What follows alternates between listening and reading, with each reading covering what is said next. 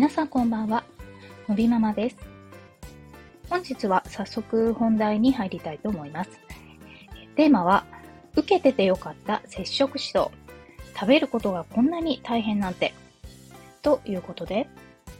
以前、のび太の療育についてお話ししたときに、えー、受けててよかったのは接触指導でしたということで、えー、お話ししたんですけれども、えー、今回早速そのお話をしようかなと思っています。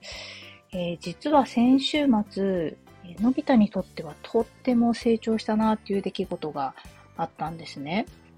えー、のび太は別に制限しているわけではないんですけれども、お菓子をね、食べないんですよ。いらないって言って、全く興味がないと。えー、でなので、お休みの日のおやつなんですけども、もう決まってね、バナナを食べるんですよね。本人が食べたいと言って、もうバナナが大好き。で、今まではそれをこう一口大にわざわざカットして、あの、決まったね、本人のいつも使っているお皿があるんですけども、そこに乗せてあげて、フォークで食べるっていうのがこだわりで、で、まあ、そういう風にしてあげないと大好きなバナナなんですけど、食べないと。うん。ただそのくせ、まあ、車で移動することがある場合は、その、車中でバナナを食べるっていうのも好きなんですけど、まあ、その時は普通にこう皮を剥いてかじって食べると。まあ、そういうこだわりがね、ものすごいある子なんですよね。うん。で、そののび太が、まあ、少し前から、あの、この、かじり取るっていう練習をちょっと私させたくて、で、バナナはちょうどその練習にもいいので、まあ少し前からお家でもそのかじって食べるっていうのをさせたいなというふうに思っていて、ちょっと前から食べるようになったんですね。で、ついに先週末自分で持って、で、かじって食べたと。それまでは、大人が持ってあげてたんですよ。この、ちょうどよく大きさにかじれるように、あの、こう調整してあげていたんですけど、ちゃんと自分で持って適量をかじって食べるっていうことができたと。うん。で、これ、まあ、ダウン症があった、ある子と言ってもですね、もう年長さんなので、おそらくダウン症のお子さんを持つ方からしても、えー、そんなことって多分思われると思うんですね。うん、で、のび太ってすっごく慎重派で、なので、あの、大きな怪我とかしたことなくて、こう、無鉄砲になんか突っ走っちゃって転んでとか、なんかそういう経験ってほぼないんですね。なので、本当に石橋を叩いて渡るっていうのは彼のことだみたいな 絵に描いたような子なんですけど、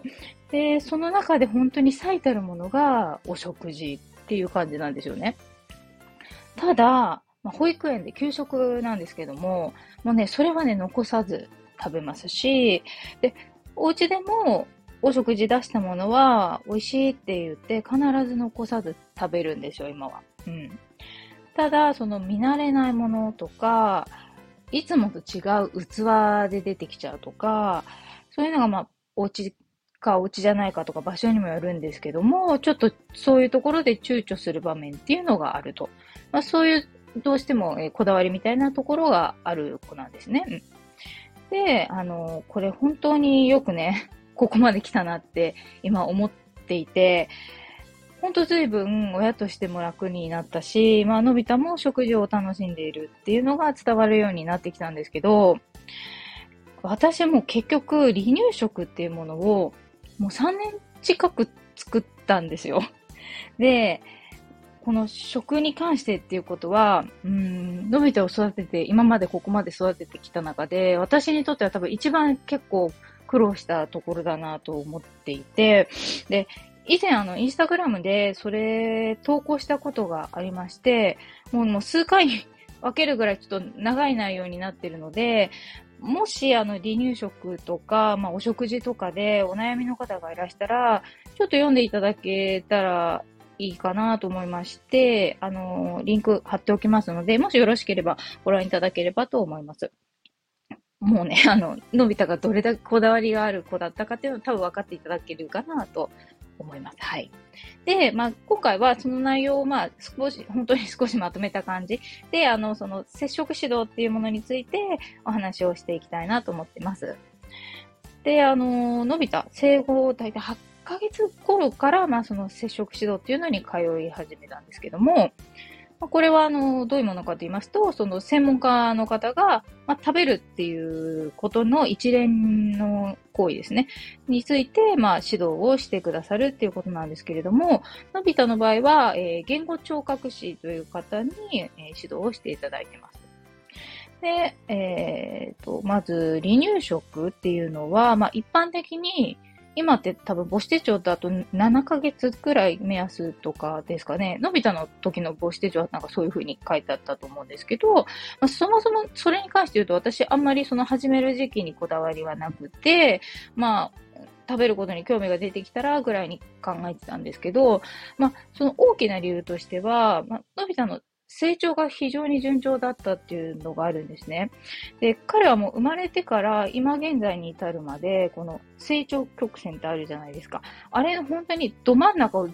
っとずっと推移している子なので、まあ、そういう意味であの大きくならないみたいな焦りがなかったっていうのは一つあると思うんですね。で、そんな中で、まあ、主治医に勧められて、まあ、接触指導というものがあるので、まあ、受けてみたらどうですかというふうに、あの、言っていただいたので、まあ、結構軽い気持ちで受けましたと。で、そもそも、こう、自分が食事することって、まあ、その、例えば、どうやって食べ物を口の中に取り込んで、口の中をこう動かして噛んでとか、その時にどの筋肉が使われていて、舌はどんな動きをしてなんて、考えて食べたことないじゃないですか。だから、その、子供が食べてるっていう姿を見たって、それがどこが間違ってるのかとか、修正した方がいいのかとか、そういうことってわからないと思うんですね。で、そしてその動きって無意識にみんな簡単にやってるんですけども、実はすごく複雑な動きだと。で、まあそういったことを先生から教えていただいて、具体的にじゃあその正しい、え方法で、え口の中でその食べ物を処理といいますか、噛んだりとか飲み込んだりするためにどういう方法をとっていったらいいのかっていうのを指導していただいたんですね。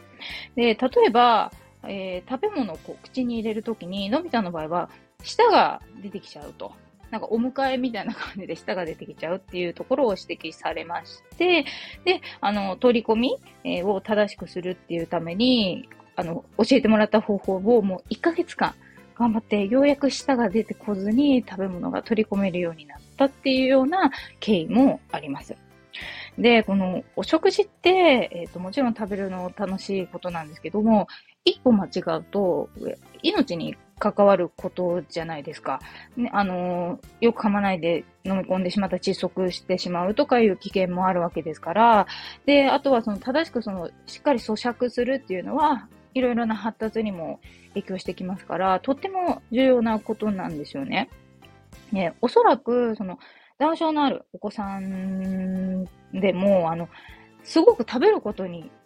なんていうのか、貪欲で躊躇がなくてこう食べるお子さんと、一方で慎重なドビッターのような人だと、こう、違った悩みが出てくるのかなと思うんですけど、まあそういうの先生にお聞きしたりとか、周りのお子さんを見ていても、おそらく前者のようなタイプの子の方が多いのかなっていうふうに思っていて、その食べたい欲は強くて、なので、だけど筋力が弱い。ダウン症のお子さんは筋力が弱いって言われていて、口を動かして噛むっていうのも当然筋肉使ってますから、なので、噛む力は弱い。でも食べたい。で、どうするかって言ったら、結局噛まないで飲み込んでしまう。丸飲みしてしまうっていう課題があるっていうパターンが多い。というふうに聞きますよね。うん。で、ただ一見、食べてるように見えるので、問題がないっていうふうに思うんだけれども、実は正しい口の動きができていないっていうことが多いんだっていうようなお話を聞きました。で、この食べるってこと一生のことですし、で、いつまでも健康でね、楽しく食事するためにも、やっぱりこう基礎、基礎の部分固めておくってとっても大切だなっていうのをすごい本当身をもって実感してるんですね。で、あとはのび太、保育園に入園してからも、給食に関して結構いろいろ問題が出てきたんですね。というのも、あの、それこそ保育園で食べてはいたんですよ。全部きれいに。で、すごい本当に内弁慶なので、食べるんですけど、なので、保育園の先生からしたら、全部残らず食べたっていう評価なので、こちらが結構細かいことをお願いしたりしても、あんまりこう真剣に受け止めて、受け入れてもらえないと。